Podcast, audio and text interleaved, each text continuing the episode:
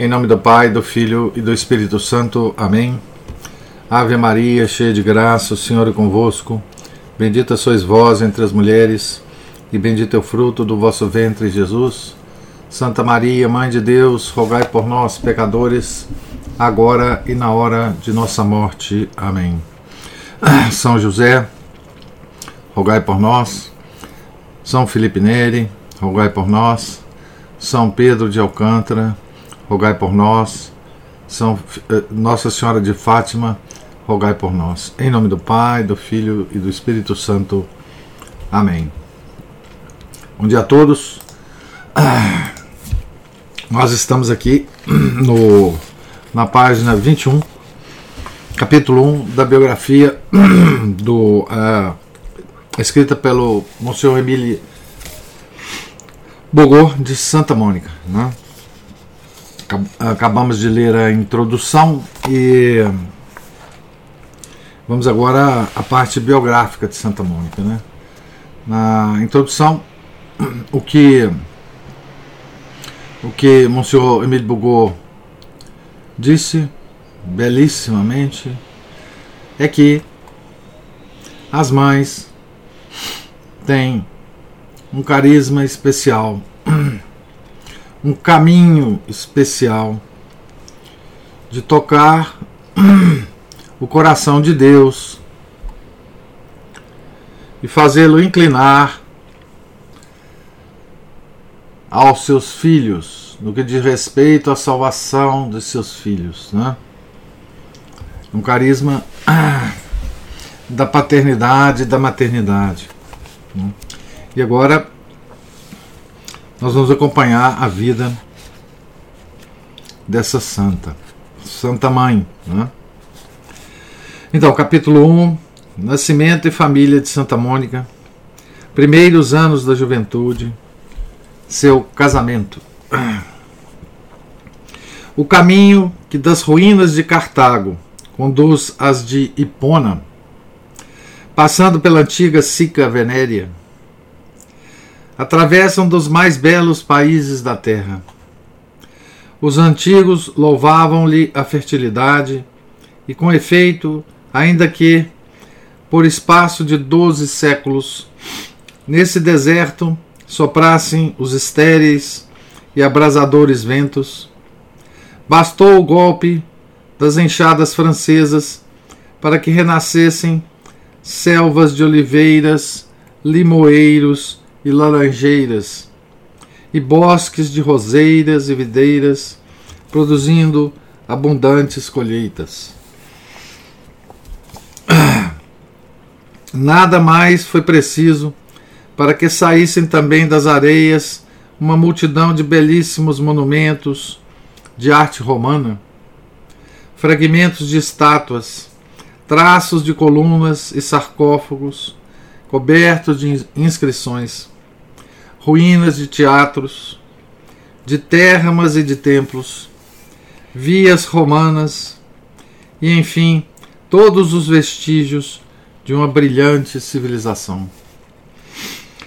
Quando, depois de ter andado algumas horas por esse renascimento da natureza e tão preciosos restos da arte, remonta-se o viajeiro pelo pensamento à época em que a natureza e a arte, unidas, ostentavam as maravilhas.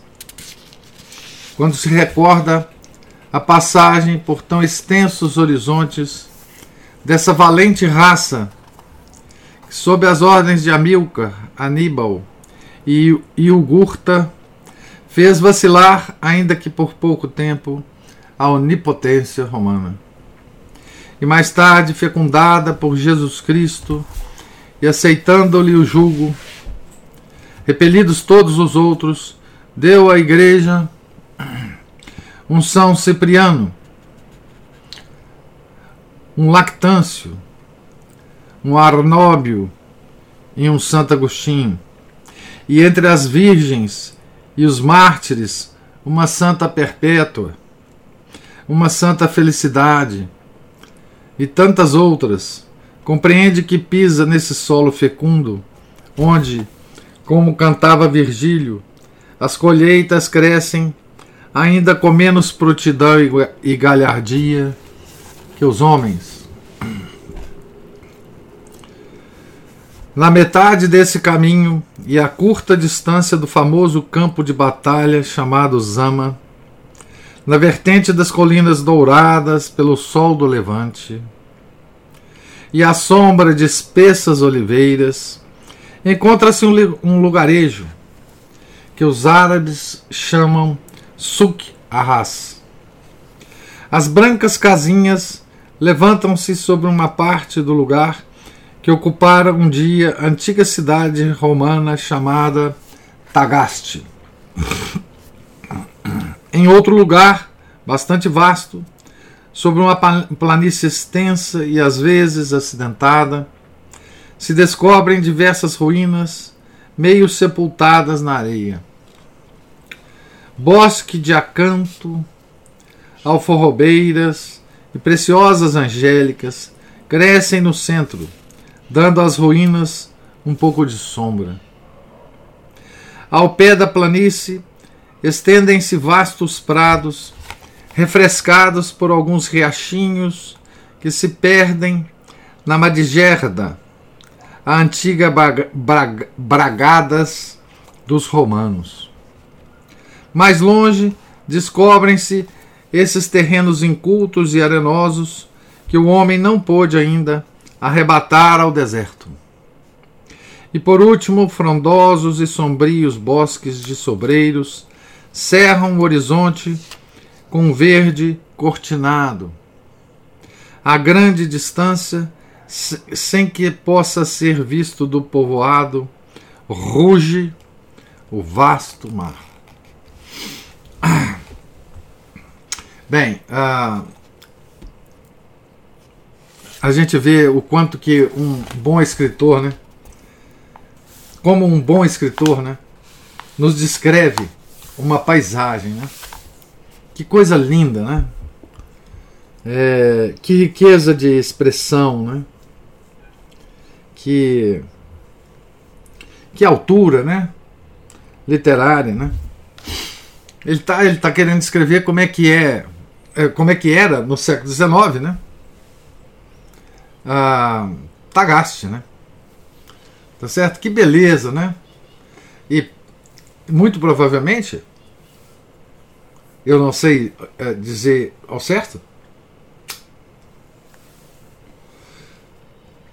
é, o próprio Monsenhor Emílio Bugô deve ter visitado, né? Porque com essa quantidade de detalhes aqui, né? Que beleza! que beleza, né? Que, que vivacidade da, da descrição, né? Que que unção, né? Como que é, que ele descreve, né? E como que ele descreve os santos que passaram por ali, né?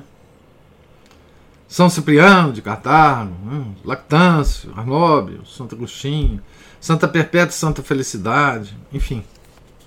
Que coisa bela, né? que é a descrição de um bom escritor. Né?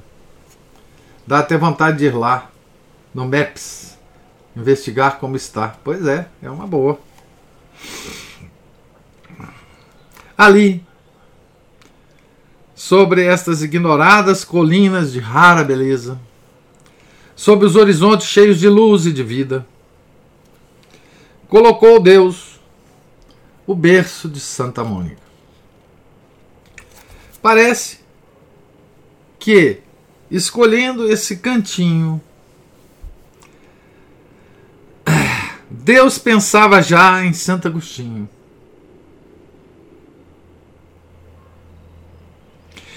E para ele criara essa planície elevada como um ninho de águia na imensa campina. Mas também colocou ali o berço de Santa Mônica, a fim de ensinarmos que em uma mãe tudo está de conformidade com os filhos. Até o próprio lugar, até o próprio lugar do nascimento, onde recebe a vida que mais tarde lhes comunicará.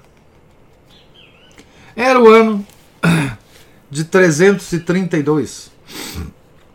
Fazia 18 anos que o Papa São Silvestre governava a barca de São Pedro.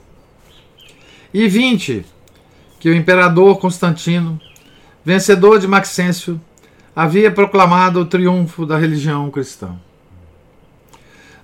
A igreja saía das catacumbas e, como depois de um largo inverno, sob a ativa influência do sol de maio, sente-se na natureza uma espécie de ação vital, indício certo de que tudo vai se desenvolver. Assim também a igreja, fecundada por três séculos de dores e humilhações, se preparava para dar à luz os mais sublimes frutos. Sol de maio, no hemisfério norte,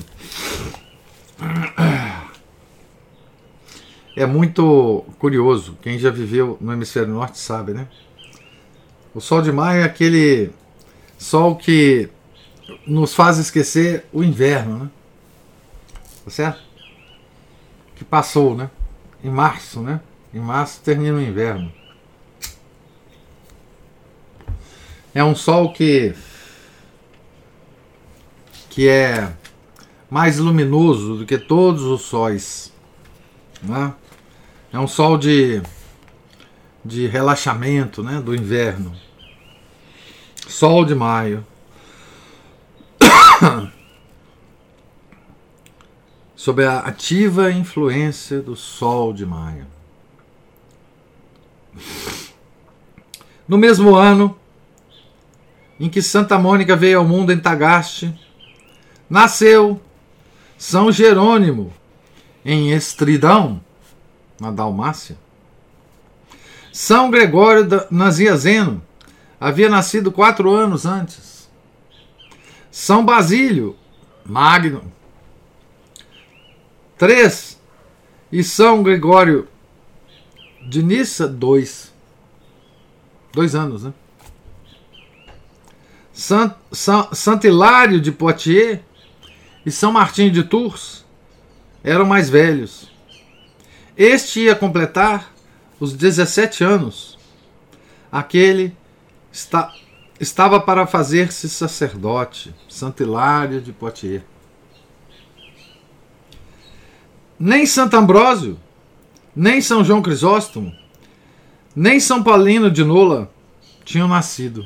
São João Crisóstomo é depois, né? Quando as piedosas jovens, chamadas por Deus a honra de lhes serem mães, se recolhiam e preparavam para a grande missão que havia de cumprir, e da qual nem sequer suspeitavam. As jovens mães desses santos. Né? Completava este brilhante grupo Santo Atanásio, que jovem ainda foi levado à sede episcopal de Alexandria, ocupando-a durante meio século, sempre firme, invencível na luta, dando ensejo a que esses grandes homens chegassem ao completo desenvolvimento e maturidade. Santo Atanásio de Alexandria, né? A terceira cidade mais importante, né? da cristandade, né? Era era Roma, Antioquia e Alexandria, os dois patriarcados, né? Antioquia, o primeiro bispo de Antioquia foi São Pedro, né? São Pedro Apóstolo. Né? Então aqui é o ambiente, né?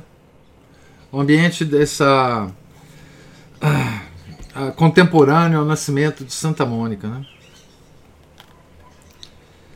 Nessa época, entre os mártires que acabaram de morrer, vítimas das perseguições parciais que o próprio Constantino não conseguiu impedir, e os doutores que nasciam, apareceu um lar de paz, de honra e de antigas virtudes. A menina privilegiada entre todas, porque Deus a escolheu para ser mãe de Santo Agostinho, o doutor mais ilustre daquele século, recebendo ao nascer o nome de Mônica, nome que nenhuma santa havia tido até então e que ela havia de converter em símbolo sumamente expressivo e eficaz de consolo e de esperança. O pai, o pai cujo nome se ignora, e a mãe, que parece ter se chamado Faconda ou Facúndia, eram cristãos e piedosos. Não é fácil averiguar a posição que ocupava na sociedade. Cresce, porém, com fundamento que pertenciam a uma dessas famílias nobres dos séculos. Perturbados pelas revoluções, conservando certo brilho herdado dos maiores, porém não fortuna. Tendo numerosa criadagem, mas vivendo com austeridade, muito relacionadas e aparentadas com famílias distintas, apesar da vida ser cada vez mais retirada e mais oculta. Vinte anos antes, quando quase toda a cidade de Tagaste se deixou seduzir pelas novidades do cisma de Donato, os donatistas, contra os quais Santo Agostinho vai lutar na vida dele toda, esta família conservou-se católica, o que lhe aumentou o desamparo, vindo as, des as, as desgraças do império lhe acelerar a ruína.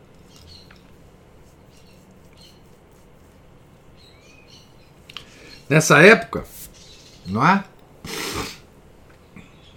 Se você não aderisse à heresia do chefe que mandava em você, você caía em desgraça.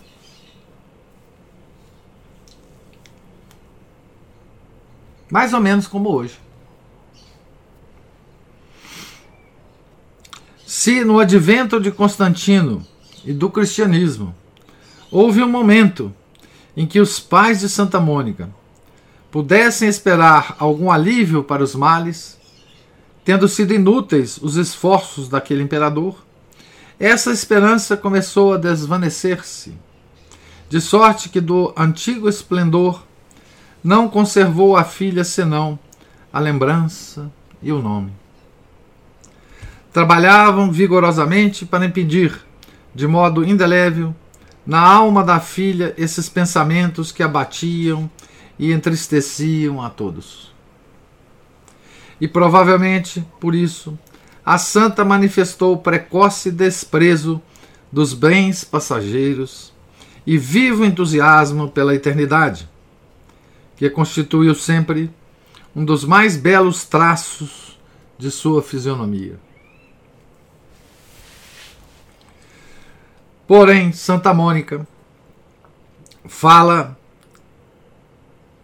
Porém, quando Santa Mônica fala da primeira educação, não somente louva o zelo de sua mãe, como lembra, agradecida, a vigilância de uma velha ama, a cujos cuidados esteve durante a infância.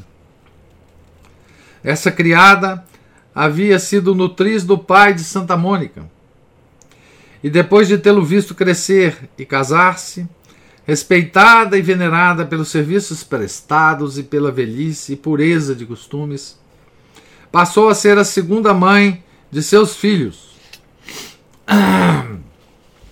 Zelosa, prudente, austera e um tanto dura e rabugenta, porém muito unida à sua jovem pupila, verdadeiro tipo desses fiéis serventes que o cristianismo começava a dar ao mundo. E que não eram, por certo, uma de suas menos belas criações rodeava da mais ativa vigilância aquele berço que guardava tão grandes e gloriosos destinos. Preservada dessa forma de todo perigo e cultivada com distinto esmero, jamais planta alguma se viu tão prontamente coroada de flores e frutos como nossa Santa Menina. Ainda muito pequena e aguardando o momento em que ninguém a visse, ia sozinha à igreja. Ali, escondida num cantinho, de pé, com as mãos postas e os olhos baixos, encontrava tanto encanto no colóquio com Deus que se esquecia da hora de voltar para casa.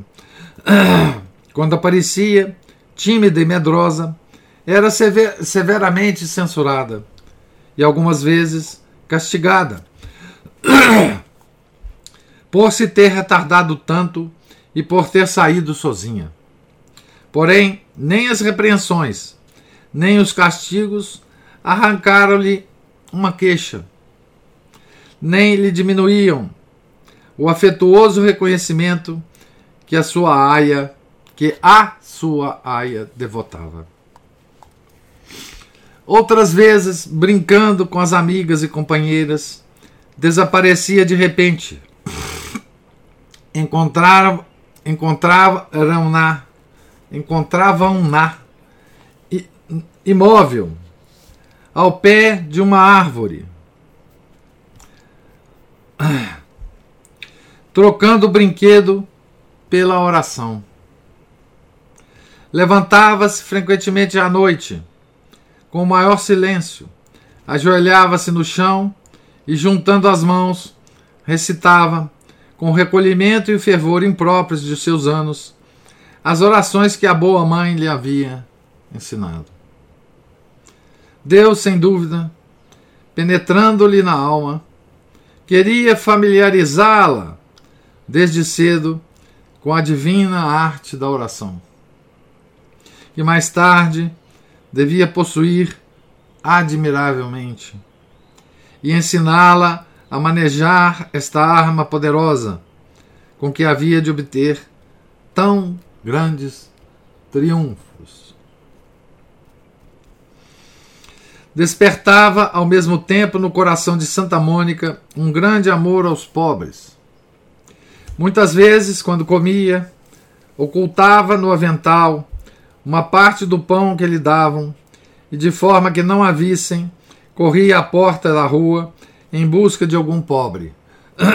Destes havia duas classes: os peregrinos e os enfermos, aos quais a piedosa menina dispensava especial predileção. Sempre caritativa, quando alguém se dirigia à casa hospitaleira dos pais, o fazia sentar sobre um banco e, ainda que criança, reclamava para si a honra de lavar-lhe os pés, segundo o costume antigo. Visitava também os pobres enfermos, prestando-lhes todos os serviços que lhe estavam ao alcance. Observava-se ao mesmo tempo em Santa Mônica uma doçura e paz encantadoras quando brincava com as companheiras. Bastava uma palavra sua para apaziguar as contendas. No semblante, na voz e no porte havia uma serenidade tal que, sem querer, comunicava aos demais, transmitindo a todos a própria tranquilidade. A esses dons vindos do céu, e com os quais Deus a preparava para dar-nos um grande santo, uniam-se outras virtudes, devidas à austera vigilância da aia.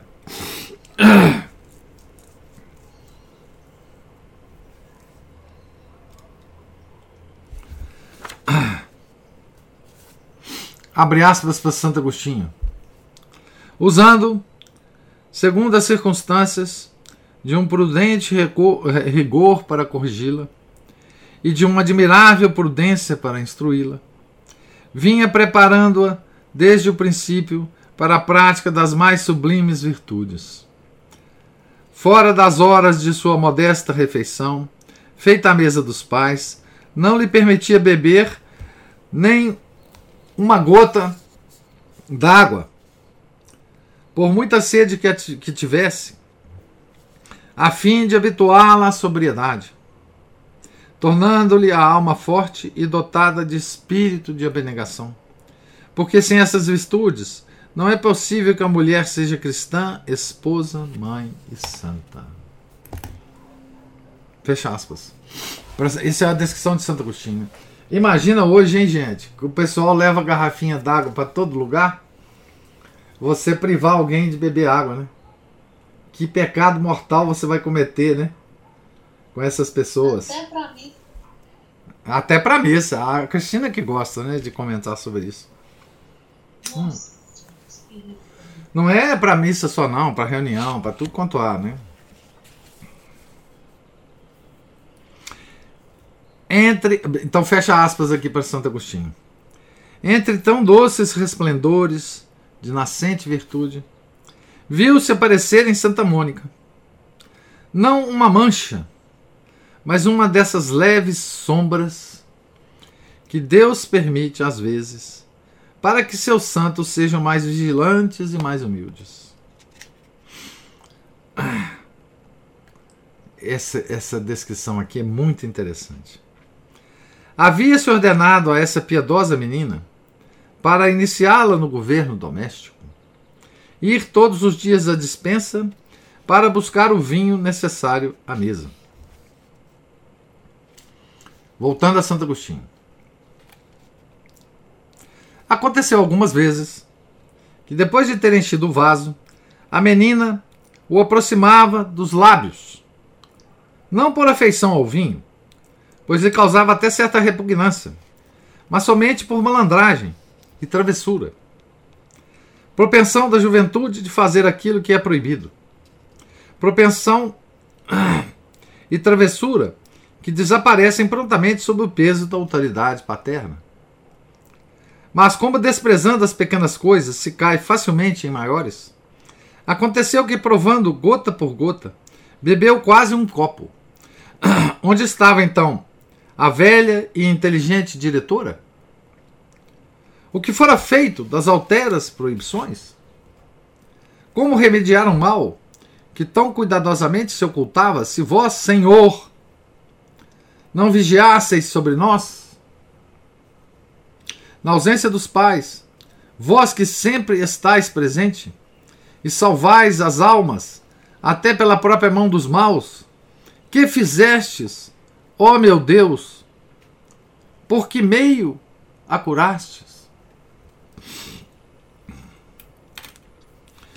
Des, fecha aspas para Santo Agostinho. Descia sempre à adega com Santa Mônica, uma criada de casa, sendo-lhe, portanto, testemunha complacente da falta. E foi um instrumento que, de que Deus se serviu para cortar pela raiz essa gangrena fazendo sair-lhe dos lábios um sarcasmo frio e penetrante. Um dia, quando as duas estavam disputando como fazem, às vezes criadas e filhas da casa, lançou-lhe aquela, a queima-roupa, o seu defeito no rosto, e sem procurar corrigi-lo, chamou-a com insultante desprezo, bêbada. Esse ataque tão direto envergonhou Mônica e, reconhecendo a fealdade da falta, condenou a si própria, corrigindo-se para sempre. Tomou, então, a resolução de nunca mais tomar outra, outra bebida senão água. Porém, de qualquer modo, esta falta teve, para a piedosa menina, as mais felizes consequências, como acontece quase sempre na vida dos santos, arrancou-lhe dos olhos as primeiras lágrimas de arrependimento. Inspirou-lhe o desejo de mortificar-se. Fê-la humilde e desconfiada de si própria. E sem que percebesse, preparou-a antecipadamente para rodear da mais terna e ativa vigilância o berço daquele que um dia havia de dar ao mundo.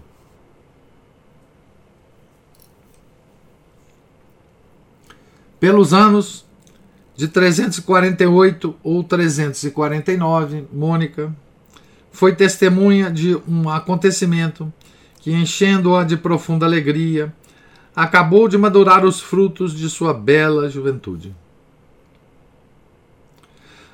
Como dissemos antes, a cidade de Tagaste se deixou arrastar pelos erros e cismas de Donato, e havia vinte anos que essa heresia vinha sendo motivo de lutas contínuas. Na época a que nos referimos, estas haviam chegado a ser tão graves e tão contínuas em todas as cidades da África, causando tantos roubos e assassinatos, que os imperadores tiveram que intervir para cortá-los. Nesse sentido, Constantino promulgou uma lei proibindo a profissão pública dessa heresia. Grande número de cidades, entre elas Tagaste, voltaram ao catolicismo e com entusiasmo tão vivo, tão unânime e tão sincero, que provou claramente ter sido somente o temor das violências a causa de se haver mantido no cisma. Poucos anos depois, como afirma Santo Alípio, em vão se procurava na África a cidade mais ditosa, mais unida e mais obediente à Igreja Romana. Santa Mônica tinha 16 anos quando se realizou este faustoso acontecimento, graças ao qual Tagaste, cidade natal de nossa heroína, oprimida até então por um partido fanático e privada da liberdade, pôde voltar ao cristianismo. Sem dúvida, ao presenciar este novo braço, abraço da igreja e da pátria, devia entusiasmar-se e até comover-se profundamente, principalmente se, como alguns acreditam, a liberdade religiosa de Tagaste coincidiu com outros fatos não menos gloriosos para Santa Mônica, como de seu batismo e sua primeira comunhão. Tudo isso devia causar-lhe uma dessas profundas emoções que marcam nossa vida e de que não nos podemos nos esquecer. Ao passo que nossa santa crescia em anos, desenvolveram-se-lhe também os dotes naturais. De reto, de reto critério e de elevado e penetrante espírito, mereceu os elogios mais entusiastas do único capaz de julgá-la e de quem pode pode dizer-se com certeza que, não obstante ser-lhe mãe, jamais a teria exaltado à custa da verdade. Santo Agostinho afirma, em muitas ocasiões, que Santa Mônica tinha grande perspicácia, e com efeito mais tarde vemos-la tomar parte em importantes questões de filosofia e religião, com Agostinho e seus amigos, que a rodeiam, abre aspas, crendo ouvir sentenças de um grande talento. Então, Santa Mônica discutia filosofia e religião com os amigos de, de Santo Agostinho, aqueles que depois da sua conversão ele se ele reuniu em volta dele, né?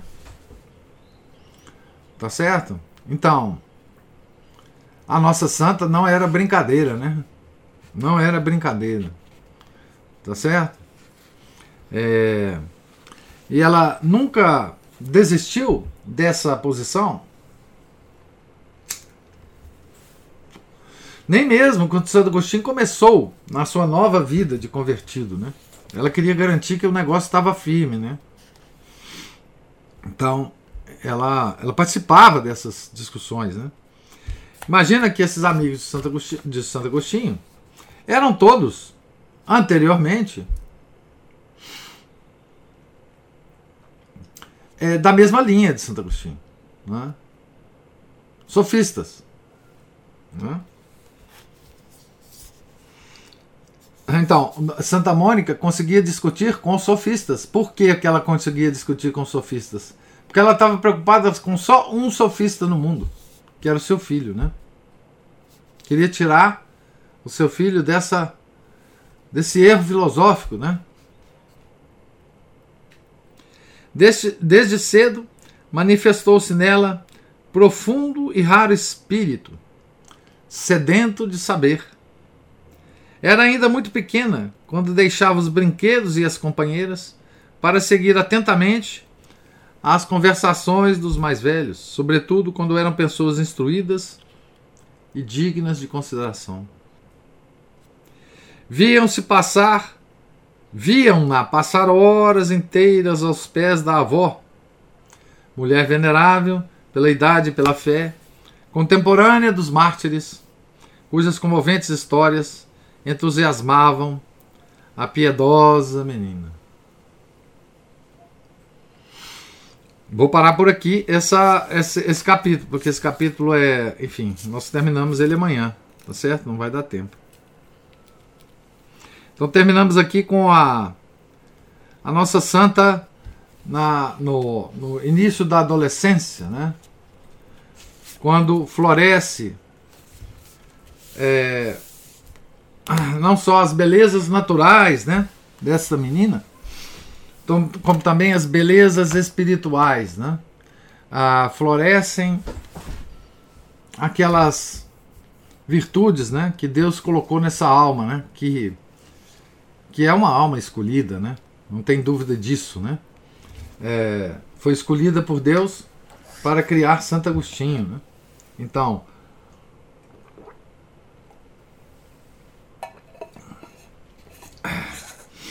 ela tinha as virtudes do coração e do intelecto, né?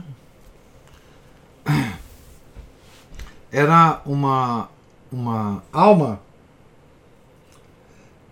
cujo intelecto também era prodigioso, né? Prodigioso na proporção que devia ser para criar o filho que criou, né? Deus nos dá apenas o que é preciso para a gente fazer a nossa missão, né? Tá certo? Então, ele deu a Santa Mônica a condição de, ao longo dos anos, inclusive discutir com o grande bispo de, Espona, de, de Pona, grande doutor da igreja, questões filosóficas e religiosas. Né? Imagina que isso aí não é pouca coisa, né? Tá certo? Então vamos terminar a leitura com essa adolescente, né? Atrativa por, por, pelos seus dotes físicos, mas com dotes intelectuais já perceptíveis, né? Nessa nessa nessa época da vida, tá certo? Então, é, página 29, início da página 29 que nós paramos aqui, certo? E agora, queria ouvir as observações de vocês, das mamães e papais aqui presentes. Se as houver. Professor. Sim, Paulo. Salve Maria. Salve. Um, ex um exemplo de uma discussão dessa de Santa Mônica com Santo Agostinho está até em Confissões que eu li recentemente que ela teve uma revelação de que ele iria, Santo Agostinho iria segui-la no caminho. E aí ele inverteu a coisa quando ela foi conversar, porque ele era maniqueu ainda, e aí ele falou: Certamente, mamãe, a senhora ainda vai chegar ao ponto que eu estou. Ela falou assim: Não, o sonho que eu tive foi bem claro. Você virá até mim, não eu a você. É. Ela. Enfim. Ela tinha capacidade, né? Veja. A conversão de Santo Agostinho é, é tão extraordinária, é tão extraordinária, quanto a conversão de Paulo. E tão importante para a igreja quanto. Certo? É, Paulo, Nosso Senhor, é, resolveu agir através da causa primeira, ele mesmo. Tá certo? Ah, então, derrubou ele do cavalo, perguntou a ele por que, que ele estava perseguindo a ele, enfim, nós já conhecemos. É, com Santo Agostinho, é, Deus resolveu agir em causa segunda. Não é? E a causa segunda foi preparada, muito bem preparada. Não é? Porque com Santo Agostinho não houve a queda no cavalo, do cavalo. Não é? E portanto, quando não há esse, essa, esse contato com a causa primeira, o que acontece é que leva mais tempo. Não é? O que acontece é que a conversão leva mais tempo. Porque as causas segundas são muito, muito mais fracas do que a causa primeira. Embora movidas pela causa primeira. Mas elas são mais tênues. Não é? É... E por que, que Deus fez isso? Sei lá. Porque Deus resolveu fazer. Não é? E é claro que a causa segunda, que é Santa Mônica, no caso de Santo Agostinho, Deus preparou toda essa causa segunda para estar à altura do convertido. Não, é? não só com todos os dotes de mãe, não, é? Não só com todos os sofrimentos de mãe, não só com todas as lágrimas de mãe, não só com todas as orações de mãe, mas também a preparou ao nível de que ela podia discutir com o Santo Agostinho. Não é? O que não é fácil. Se vocês tiverem a noção certa da altura deste homem, intelectual, altura intelectual que eu digo, da altura desse homem. E Santa Mônica, ela não se. Ela não recuava. Não é? Ela não recuava. É, e é claro que ela estava usando, obviamente, o amor que Agostinho tinha por ela. Obviamente. Mas ela não ficava atrás, né? ela propunha argumentos né, para ele. Tá certo? E é por isso que eu falo, sempre é, enfatizo isso, né? Que os pais, além do amor, além de todos os cuidados da criação dos filhos, tem que ter preparados os argumentos quando eles vierem discutir com vocês. Os argumentos é, no nível que eles apresentam: argumentos científicos, argumentos religiosos, argumentos devocionais. Porque o mundo vai influir nos, nos filhos, nos nossos filhos, tal qual influiu em Santo Agostinho. E eles vão nos apresentar questões científicas, filosóficas, que nós temos que ter a capacidade de responder. Hum? Não adianta, não adianta. Eu dou sempre um exemplo. Não adianta o nosso filho chegar com a questão é, da teoria da evolução de Darwin, por exemplo, e a gente mandar ele rezar um terço. Isso não vai convencer ele de nada. Nós temos que ser capazes de, de conversar com, com, com o nosso filho a respeito da teoria da evolução. Tá certo? E assim com todas as coisas. Que ele pode nos chegar é, perguntando é, da sua influência do mundo. Tá certo? Então, Santa Mônica tinha também esse lado. Esse lado intelectual.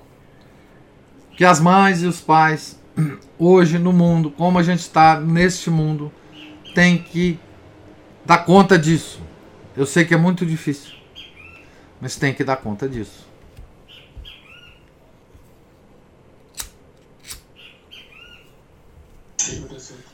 Diga, Márcio.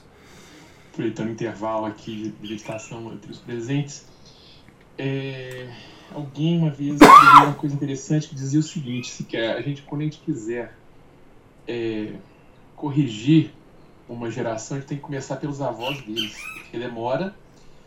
E se também não houver uma influência desses que são os guias da, da juventude, da infância, que são os avós, os pais, né, pessoas estarem mais crescidas, conseguem enxergar de mais alto, né?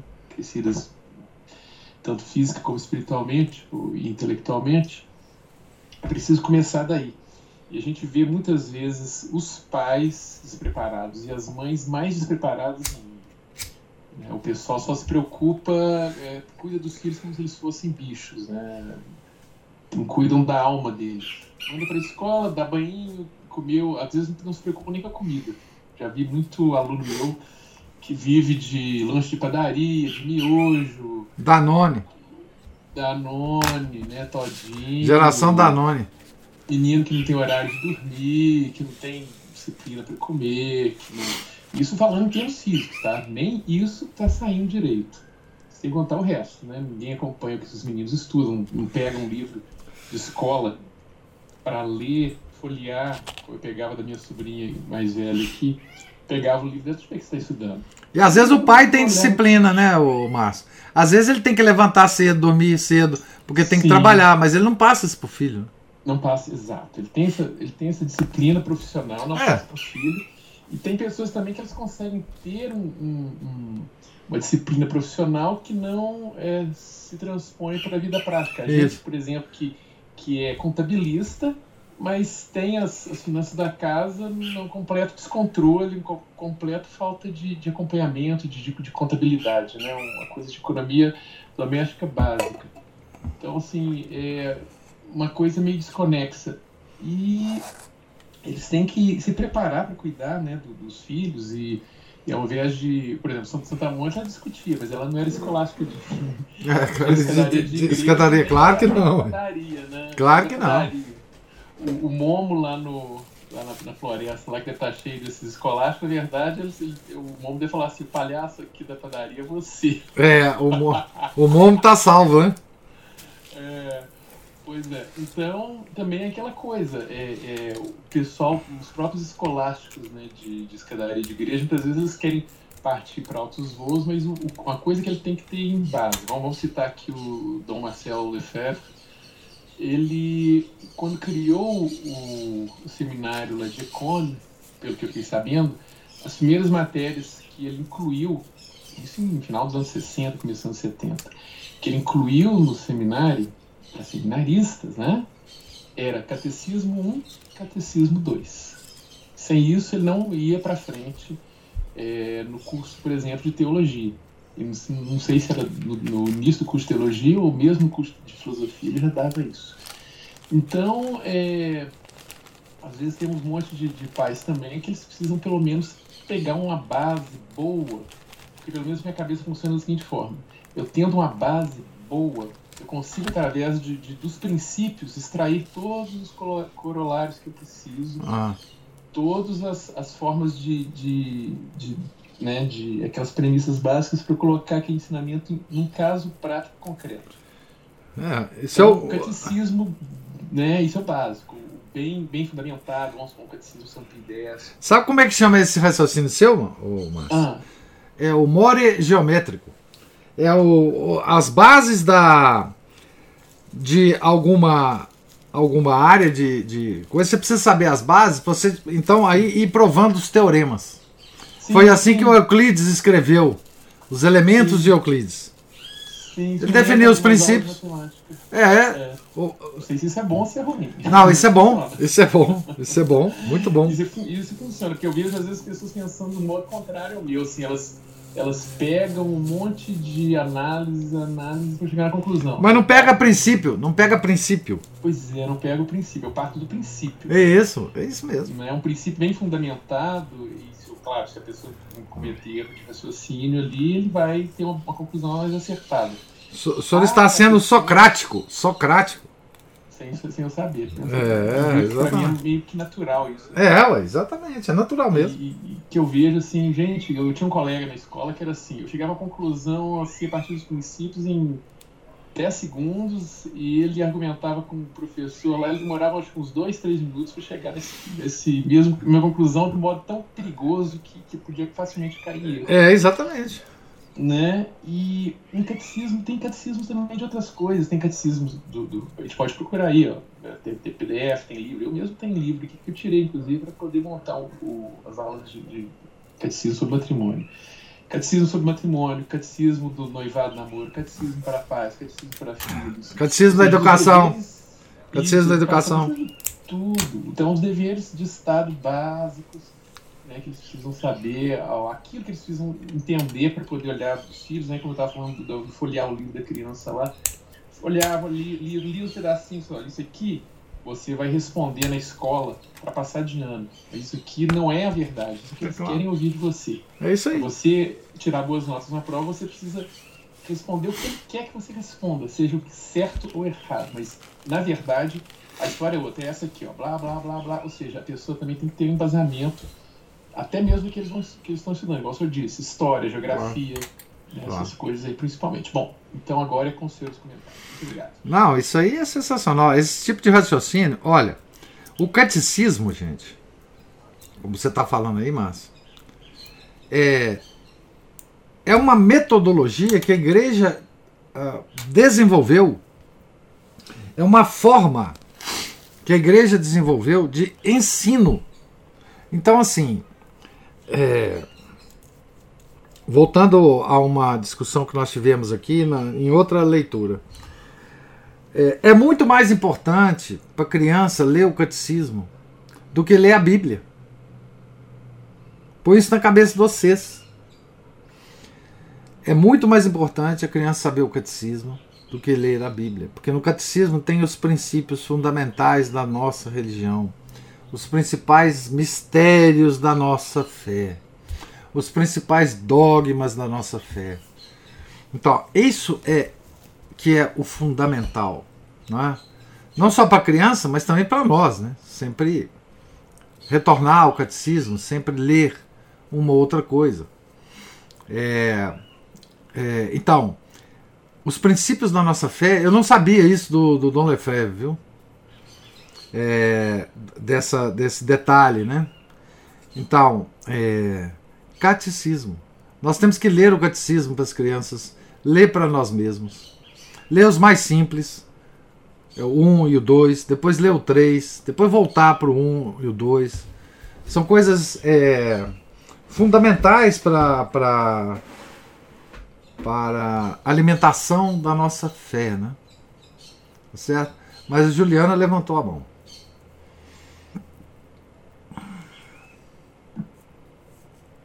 Essas poucas páginas que a gente leu hoje tem assunto para um dia inteiro, né? Tem. Enfim, é, eu gostei muito dessa colocação que o Márcio fez, de que uma, uma a, a, o segmento da, da, da, civilização, né, uma boa base estrutural para a sociedade, se começa é, treinando bem, né, é, treinando não, é, instruindo bem os avós então, nessa toada aí, eu, que, eu queria viver no mundo dos zanguetinhos, só para iniciar. Eita, doido. Mas. Então, Roberto, esse é um ponto. Agora, a gente sempre pergunta, né? Às vezes a gente está começando um trabalho e tal, e, e é básico isso. Ah, por onde começamos? Começando do começo. É. E aí a gente agora quer começar dos fins. É. é. é o que a gente falava lá ontem, né? Ah, me explique isso daqui e tal. Vai ler lá 600, dois anos de livro, depois a gente senta e conversa. Ou seja, as pessoas não querem as coisas prontas, imediatas. E não começar do começo, da base. Isso aí é fundamental, isso é muito, isso é muito bacana, se a gente for pensar, né? É, mas eu também perdi mais uma coisa que eu queria falar. Não, mas era, é, é, é isso é, a, a, o cerco, né, tudo isso que, que cercava Santa Mônica aí, a, a pessoa, isso me, me, me chamou muita atenção, a rabugice da área, que às vezes eu me pego aqui pensando, né, assim, gente, tem hora que eu sou tão, tão chata com a Giovana, eu falo assim, nossa, não, às vezes a gente elogia pouco, às vezes a gente é, carinha pouco, né? Que a gente fica nessa cobrança, as mães hoje têm essa cobrança, ai, eu não posso fazer meu filho sofrer, ai, eu ah, não posso, é. né? É, essa coisa, ai, eu tenho que preservar de todo sofrimento. Não, ela me passou por tudo isso e o mais, o, que mais me, me cutucou também foi a permissão divina de que ela tivesse essa experiência na juventude para vir uma e tacar na cara dela, bêbada. É. Para que, né, que ela se sacudisse e aí então todo o processo começasse. É. É, isso, foi, isso foi muito interessante, né? Porque imagina Santa Mônica recebendo essa ofensa, né? Essa, essa, essa palavra, né? De uma, de uma serviçal da casa, né? Como que deve ter batido, né? No coração de Santa Mônica. Impressionante. Eu lembrei de uma coisa dos avós, quando você falou, Juliana, que eu, te, eu queria comentar quando o Márcio falou tem um, um, livro chamado Catecismo da Educação, que é do abade René Bethlen. Eu já li uma parte dele na, na nossas, nas nossas, é, nos nossos sábados, né? há um, um ano, um ano e meio atrás. E ele fala é, dos cuidados que a gente tem que ter com a influência dos avós na criação dos nossos filhos. É. Por causa exatamente, é, por causa exatamente é, disso. Isso aí, é, essa, essa leitura que nós fizemos lá na escolinha foi pré-pandemia. Foi pré eu tenho loucura para iniciá-la, tá? Só para constar. Tá bom. Porque agora, inclusive, eu tenho um livro. Nós vamos, nós vamos pensar sobre isso. Mas lá ele fala, cuidado com os avós. Porque os avós podem ser é, um fator de, de dificuldade na criação dos filhos, né? Então, assim, é, por causa das influências, né? Ah, então o, o, o, o, Márcio lembrou aí que a gente tem que começar com os avós, né? É muito interessante. É. Mas a, a, a, isso aí, o, o entendimento que eu tive disso é que para você determinar o que será de uma geração, é, os, valores, os valores iniciados muitas gerações antes é que tem que ser passados de, de geração em geração. É, mas às vezes uma, uma, um membro dessa geração ele se extravia, Juliana. E é por isso que a gente tem que ter cuidado, né? Isso, exatamente. Porque assim, a geração dos avós hoje, se a gente pegar, né, é, essa geração, é a geração que das velhinhas cheia de tatuagem, das velhinhas. É, cheia, cheia de, de plástica, as velhinhas completamente é, perdidas na vida, é, as velhinhas, enfim, é, totalmente, totalmente desestruturadas. Então, as famílias que estão se estruturando agora, católicas, para essas avós, elas são um escândalo. Eu imagino que deve ter experiência que vocês passam com isso, né? que os avós se escandalizam do tipo de criação que vocês dão, do tipo de, de indumentária que as suas crianças usam, do tipo de, de brincadeira que elas fazem, é, do, do, do, enfim. Então é por isso que eu falo, quer dizer, a, a questão que o Márcio coloca é muito própria mesmo. Né? É, enfim, dos avós, né? do perigo e, e enfim, da relativização. De, eu, eu, eu sei de muitas famílias, porque é, é, da, das próprias pessoas que me falam isso, né? Em que os avós são é, exemplos ruins para, para, para os filhos. Isso é muito triste, porque é uma coisa muito delicada, né? Porque a relação de neto e avô é, é uma relação que pode ser muito bela, muito frutífera, muito né, muito próxima e às vezes a, as famílias têm que às vezes até cortar isso porque isso vai fazer mal né? É, quer dizer enfim é uma é as loucuras do mundo moderno né? do mundo atual né, que nós vivemos é impressionante isso né? em algum lugar outro dia falar a seguinte frase que é função dos pais frustrar os filhos. E como que isso pode soar, assim, assim, no nosso meio a gente entende, né? Mas a gente, como que isso soa estranhíssimo hoje em dia. E condenável, Não. condenável. Como é, frustrar os filhos? Vai causar eles neurose, neurose nos filhos. E outro dia surgiu um, um, um eu estava assistindo, ouvindo, assistindo um podcast, né? no YouTube com um cara que é um fisiculturista. O papo estava muito divertido, justamente porque eles falavam, tanto o entrevistador quanto o fisiculturista, falavam da época deles da infância, né? Das chineladas, do olhar da mãe, e que parecia que aparecia que a mãe, é, a mãe falava assim, quando chegar em casa, nós vamos conversar e que aquilo fazia descer um gelo na espinha, sabe? Uhum. E que o, o, o resto da, da, da visita ali é, é, parecia que a mãe já tinha esquecido né, da história, mas quando chegava em casa, tá, mas ela castigava, entende? E eles rindo disso, assim, você, você sentia ao, ao assistir é, Primeiro que a gente se identifica com aquilo, né? Porque ah. era coisa que a gente vivia também na infância da gente com os nossos pais. É. E segundo, que a gente via ali o quanto de orgulho e de. Você sentia mesmo uma gratidão é. pela maneira como eles estavam contando aquilo. É, né? exatamente. Né? Porque como que isso molda mesmo o, o ser humano, né? Como isso faz diferença, que essa permissividade de hoje faz muitíssimo mal. Né? É, como que isso é contrário à, à psicologia freudiana? É. Como que isso é contrário?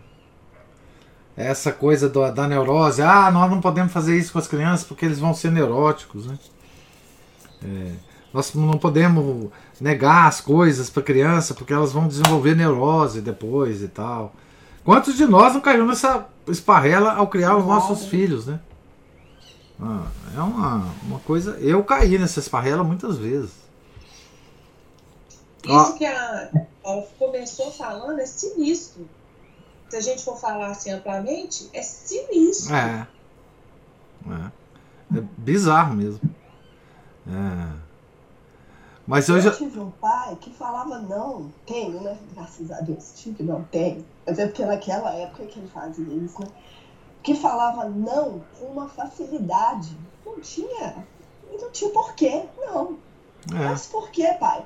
Não é para fazer. E ponto. É não, é, não tem explicação. Então não tinha explicação. Ele não queria, ele achava que não estava certo, ele não ia facilitar a minha vida e pronto. É. E, e teve momentos que eu é, é, chorei de raiva. É, é claro. Não, é claro. Né? E hoje eu sou extremamente grata pelos nãos que ele me disse. É, é porque às vezes a criança não tem mesmo nível para entender o não. Ué. Então é não e é não, acabou. Não e ponto. É. Não vou explicar, não. Isso mesmo. Mas a Cristina levantou a mão.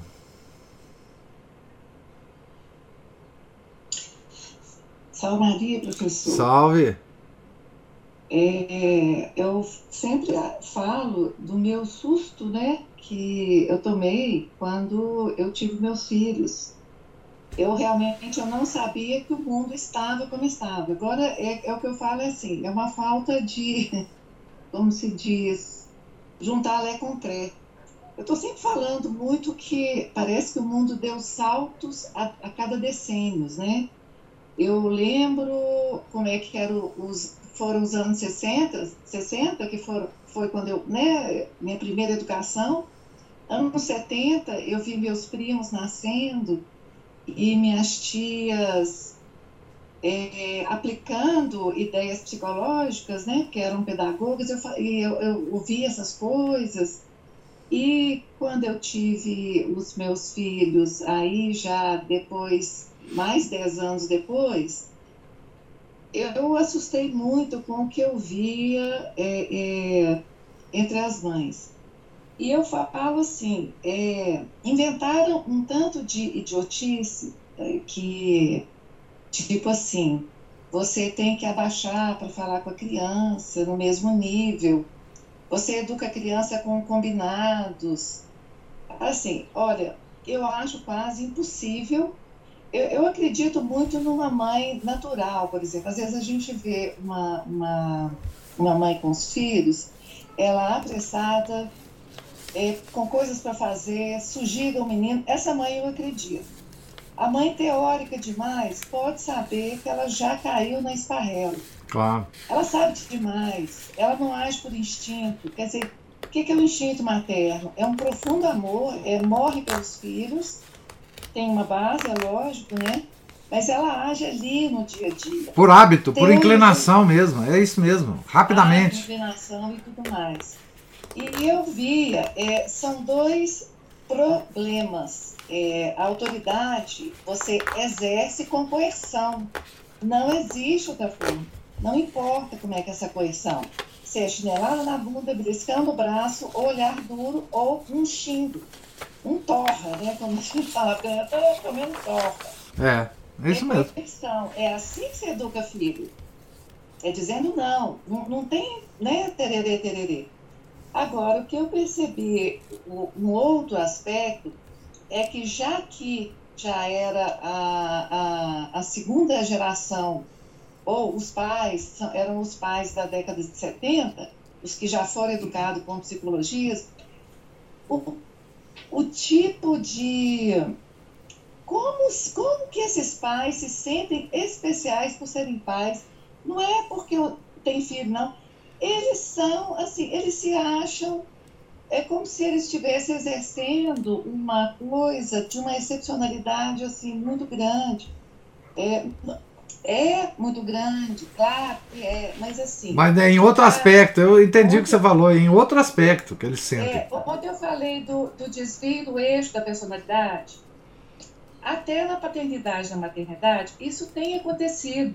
Né? Os pais, eles, os, os, filhos são troféus só pelo simples fato de que numa modernidade que ninguém tem filho, eles têm. Olha como é que eles são maravilhosos. É. Quer dizer, então assim, essas, é, assim é, isso eu via na porta de colégio. Eu tenho histórias assim, que, é o que eu falo, é de susto em susto que você vai, uai, agora tá assim, o mundo tá assim.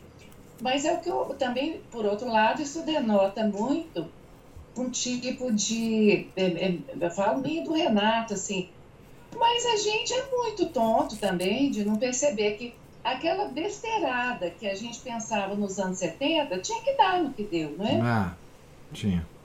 Então, assim, Você... é, a, a, a, as famílias são autoindulgentes, as pessoas são autoindulgentes consigo mesmas, elas acham que elas têm que gozar de todos os gostinhos, os descansinhos, não sei o que, não sei o que, e, e os filhos também.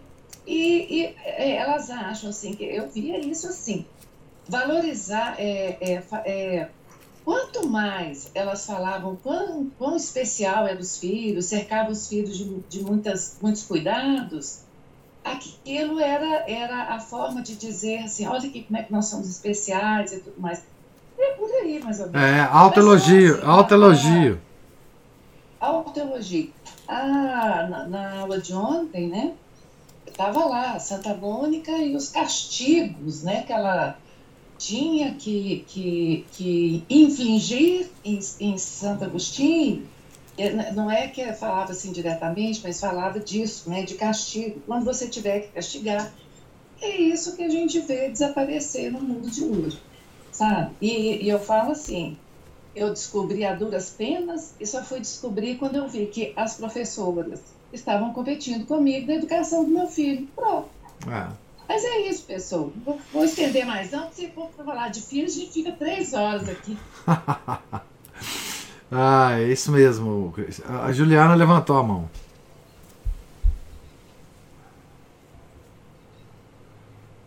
Isso aí que a Cristina está falando é altamente, é, mas é, é assim, é gritante demais nossa geração. É impressionante. Esse negócio de combinado com filho, é, geração de, de- de- criação de combinado, né? De abaixar para falar, oh meu Deus do céu, quem de nós, eu já fiz isso várias vezes, mas ainda bem que eu sou tão apressada e tão apavorada, assim, tão negócio que muita, poucas vezes eu fiz isso. Mas a gente costuma dizer que filho não vem com bula, né? Eu acho que hoje já estão vindo com bula. Porque as mães seguem todas as regras, as mesmas coisas. Eles já vêm embolecidos, assim. Antigamente tinha o grito, o esporro, o torra que a Cristina falou, o olhar, o vamos ver em casa, chinelada e tal. Essas eram as regras. E cada um Chinelada da mãe, Juliana, e, e correada do pai. Exatamente. Nossa, tirei muitos na minha vida, Jesus. Aí, e dei muitos também. Agora, hoje em dia, eu, eu fico vendo, é, os meninos já estão já vendo com bula. Por quê? As regras, elas estão esparramadas aí para quem quiser ver. Elas, elas já vêm do mesmo jeitinho. Os meninos com os mesmos, com os, muitas das mesmas características. Isso eu falo, eu percebo, falo não, eu percebo isso em todos os ambientes. É. O nosso, inclusive. É, o nosso também tem muita bula. Tem muita Tem bula. muita bula. Tem, É, tem, a, a minha tá ali sendo seguida assim, ó. tem, tem muita bula. Tem muita bula. É, isso faz com que as mães percam a inclinação natural da maternidade. Exato. Inclinação que elas têm, porque Deus deu para elas. É exatamente isso, quer dizer. Perde. é, Hoje tem curso na internet, né, gente? Tem. Convenhamos, né? Como é que é ser mãe, como é que é não sei o quê, como é que é cuidar. Enfim, tem vários cursos aí na. Professores, Tem que fazer para poder ser mãe, para poder parir. É, Elas fazem curso para poder parir. diga, Cristina. Mas, ô, ô, ô, Juliana, não, eu ia falar, a, a dificuldade hoje é muito grande, porque, assim, no meu tempo não existia uma, uma coisa chamada ergonomia. Hoje, é tanta técnica, tanta especialização, que esse é o mundo de hoje. O professor sempre fala das plumas, né? É, Então, por exemplo, né, as crianças antigamente carregavam a mala, os dedinhos cheios de calo, sentavam num banco duro, não é? Hoje, é assim, tudo tem que estar facilitado. Então, foram as primeiras coisas que eu, eu peguei a discussão da mochila de rodinha, porque nas costas podia estragar as costas do pneu. Eu falava, "Ah, mas eu, eu não fiquei torta porque eu carregava uma malinha é. uma malinha uma merendeira. Então, assim, são essas coisas que, é, quando a gente pensa nas dificuldades, eu vou citar aqui, por exemplo, o Dom Atanásio Schneider, que falava que caminhava quilômetros e quilômetros para assistir uma missa. Então, é, o mundo não. A, a gente imagina, assim, ainda existem crianças que andam quilômetros para ir para aula. Existem crianças. Claro. Nós estamos falando de um núcleo social, assim, né, urbano, cheio de ergonomia, cheio de facilidade, cheio de cadeiras, cheio de. Ninguém pode passar dificuldade nenhuma, né? Tem que rebaixar os, os, os passeios para nenhum. E, aqui, e passar trilho. pra- Então, assim, é muito ataque à natura, à natureza do homem que tem que enfrentar pedregulho, é, é, pisar no, no, no- pé de moleque, espetar o pé. Então, é, assim, é, é muito difícil. Pegar É- bicho de pé, pegar bicho de pé. Pois é, é, é, há, há uma, uma, um cuidado no âmbito das escolas, professor, que é uma coisa assim. Eu, eu lidei com. Vou contar muito caso, não, porque senão eu tomo tempo aqui demais. Mas, assim, é, é uma. É muito, eu acho assim, é um enfrentamento, viu, professor? Os É, é. pais de hoje, eles têm um enfrentamento, assim, pela Mas- frente, porque Grande. é outro mundo que a gente está vivendo Grande, mesmo, é, sabe? grande. É isso. É, é uma, é uma coisa apavorante mesmo. A Juliana Silva fala assim: aprendendo demais com vocês, ó. A mãezinha nova aí, ó. Tá aprendendo com as mãezonas aí, ó. Mas é, a Raíssa mandou uma mensagem pra você aí, viu, Juliana? Ana Paula ou o Márcio, levantou a mão. É aquela história que a gente já comentou, né? Muito conforto cria homens fracos. É, E aí, então, É, como que esses, como que esse tipo de gente vai é, pensar em cruz? Vai querer fugir mesmo. Então, não quer ser católico, né? Católico não tem, né? Prega justamente o contrário. Né? ah, Eu, e um- o que a Cristina falou aí me fez lembrar uma vez que eu, eu disse para o meu irmão o seguinte: para, para de criar sua filha, para de chamar sua filha de princesa e criar sua filha como se ela fosse uma. Porque o mundo não vai a- achar que ela é uma princesa. O- ela não é a princesa do frentista, do lixeiro, do grande empresário, do, do dono da, da, da localiza. Ela, o mundo não vai tratá-la como uma princesa. claro que não. Mas ele ficou muito bravo comigo, entendeu? Não gostou, não. É. Então, é, é, é, é isso que a gente vê o tempo todo, se a gente olha para os lados. Né? As, as crianças estão sendo criadas com travesseiro de algodão. É, Ninguém pena, joelho, pena né? de ganso. Pena, pena de ganso. Travesseiro de pena de ganso.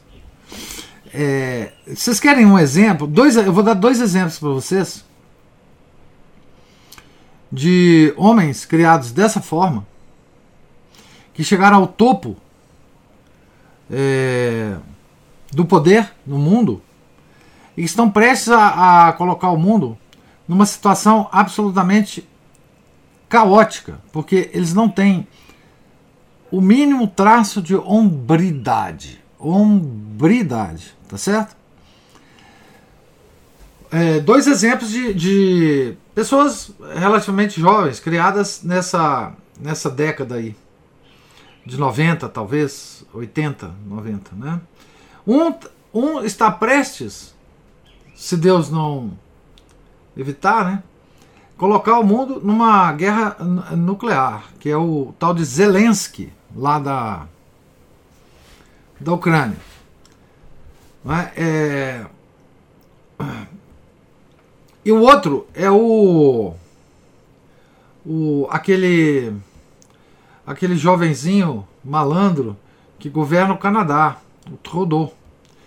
Né? Então, e- esses dois jovens chegaram ao topo é, da, do poder no, no mundo estão a prestes a, a- a- por razões diferentes, né? O Trudeau está tá destruindo o Canadá, né? É, e o Zelensky pode ter a capacidade de destruir o mundo, né? E outra, eles estão sendo tratados como filhinhos mimados dos paisões da da da, da organização da OTAN, os, os paisões estão sendo tratados como meninos mimados.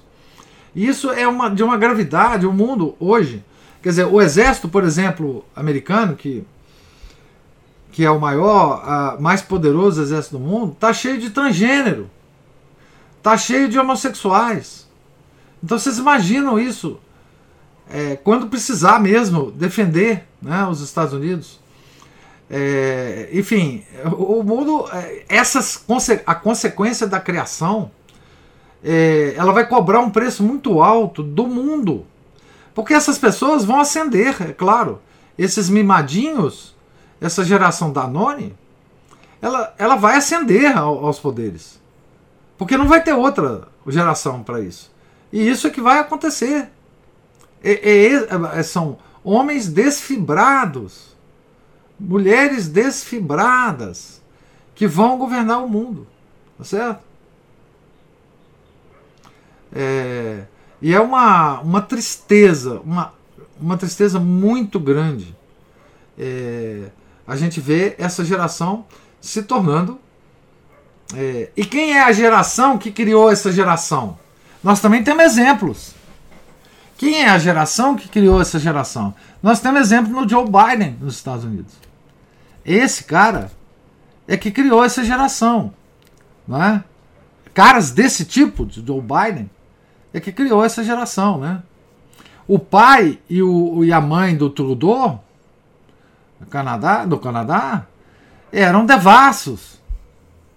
Não é? A mulher era devassa, traía ele para tudo quanto é lado. Dizem que o Trudeau é filho do Fidel Castro, inclusive, porque eles adoravam o Fidel Castro. Então, essa é a nossa geração. A geração que criou esse pessoal. Joe Biden criou o Hunter Biden. Quem é o Hunter Biden? É um cara absolutamente nojento e miserável. Então, isso se dá, essa tragédia, gente, se dá no nível familiar, tá certo? Porque é aí que se dá mesmo, mas ela extrapola o nível, o, o nível familiar. Porque essas pessoas têm ação no mundo. Não é? Nós temos o. o ontem eu estava comentando no Clube de Leitura, né? Nós temos o Moreira Salles, um dos maiores banqueiros do mundo, do, do Brasil. E nós temos o, o, filhinho dele, mimadinho, geração Danone, que faz filmes sobre o Che, o che Guevara. E, por aí vai. A gente pode dar vários exemplos né? É, de, de criação desse tipo, né? Então, é, é fácil identificar o, a catástrofe dessa criação, a catástrofe dessa criação, né? E isso há muito tempo, né? Porque a Cristina gosta muito de falar dos anos 60, mas quem foram os hippies dos anos 60? Foram os filhos dos heróis da Segunda Guerra Mundial. Esses heróis da Segunda Guerra Mundial não souberam criar os filhos à altura deles mesmos. E criaram os filhos, que é chamada. Como é que chama? É, tem um nome essa geração, né? É, então, os filhos da geração. Baby, Baby Boomers. Isso. Então, os filhos. É, quem nasceu. Os nascidos dos anos 60 são os Baby Boomers. É, então. É só. Eu falo assistam é, Mad Men, que é uma série de publicidade, que a gente vai ver ali a, a, a explosão de uma classe é, que começa a lidar com o eletrodoméstico Isso. e as roupas das mulheres, o glamour, quer dizer, o cinema já tinha começado. Ah, é? é, é uma vida, é o sei lá como é que chama, lá dos Estados Unidos. É. Isso chegou no Brasil com muita força é. no cinema, né? É, e, e veja, quem criou essa geração foi uma geração que lutou a Segunda Guerra Mundial. Tá certo? São homens de fibra, mulheres de fibra. Como é que isso se perdeu? Se perdeu através das influências que a gente sabe culturais da escola de Frankfurt, nos Estados Unidos. Criou destruindo a mentalidade dos pais e dos filhos, que os pais ficaram sem sem saber como fazer com aqueles filhos, que chegavam em casa com aqueles argumentos malucos. E os pais não tinham não tinham como responder. Porque os pais eles sabiam lutar na guerra, mas na guerra real de arma, mas não sabiam lutar na guerra é, cultural. Percebe? Por isso que essa a formação intelectual dos pais é tão importante, por isso a razão é pela qual eu, eu luto tanto para para dar alguns elementos de formação cultural para vocês, porque eu acho que isso é fundamental. É fundamental. É, nós temos que ter argumentos contra o mundo moderno para que a gente capacite, instrumentalize os nossos filhos com, com a caixa de ferramenta que eles possam usar depois. Né? Os, os, os, os heróis da Segunda Guerra eles foram muito bem preparados para lutar nos campos de batalha, mas não para lutar a luta cultural. Isso foi uma tragédia. Né? Uma tragédia. É, Bill Gates é, é, é, Clinton, a Hillary Clinton, tudo isso, tudo isso são filhos de quem foi para a guerra. Esse, esse pessoal foi todo filho de quem foi para a guerra. Da geração que venceu a guerra. Uma tragédia. Uma tragédia. Né? Isso tudo passa por onde? Pela família. Pelos valores familiares. Como o mundo podia ser diferente hoje? A gente pensar. Como o mundo podia ser diferente hoje? Não é? é enfim. É, então, gente, alguma outra observação? Como diz o nosso querido Chiquinho, tá tudo interligado. Tá. É, não, ele fala, como é que ele fala? Ele fala assim? Ele fala tudo isso. É, tá, tá tudo conectado. Né? É, alguma coisa assim. Isso é uma. Conectado. É uma velha história, é uma velha ideia panteísta, né? Mas, enfim. Gente, Deus lhes pague aí a presença, a paciência, a participação, né? Os comentários. Tá certo? Deus lhes pague. É... Tenham todos um, um santo dia. Fiquem com Deus. E amanhã, se Deus quiser, nós voltaremos à página 29 da biografia de Santa Mônica. É? Tá certo?